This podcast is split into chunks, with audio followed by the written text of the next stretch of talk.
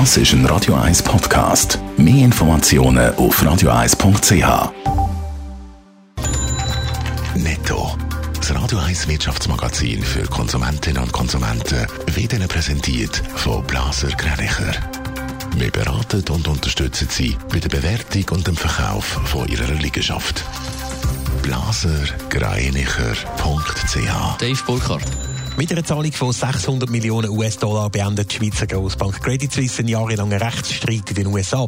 Die CS hat sich mit dem amerikanischen Versicherungskonzern auf einen Vergleich geeinigt. Beim Streit ist es darum gegangen, dass die CS in der Immobilienkrise 2009 Risiken im Zusammenhang mit Wertpapieren soll verschwiegen haben.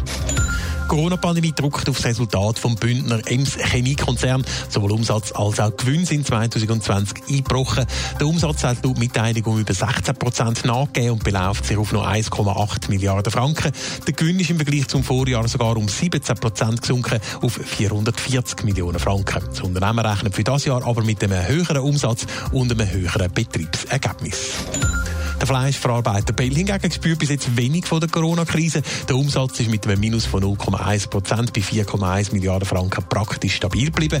Der Reingewinn hat sich im Vorjahresvergleich sogar mehr als verdoppelt, von knapp 50 auf 119 Millionen Franken. Laut Mitteilung hat bei Bells traditionelle Fleischwarengeschäft ein starkes Wachstum verzeichnet.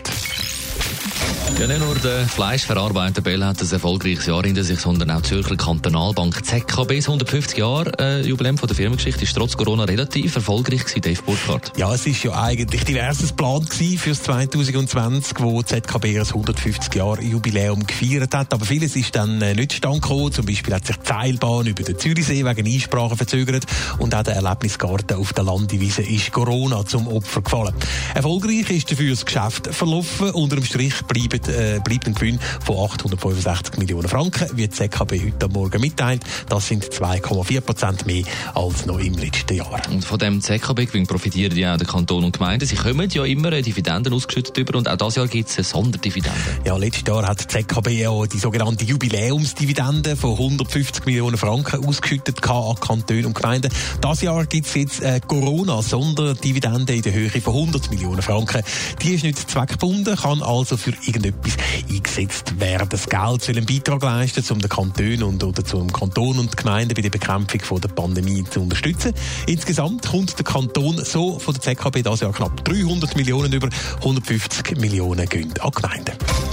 Netto. Das Radio 1 Wirtschaftsmagazin für Konsumentinnen und Konsumenten.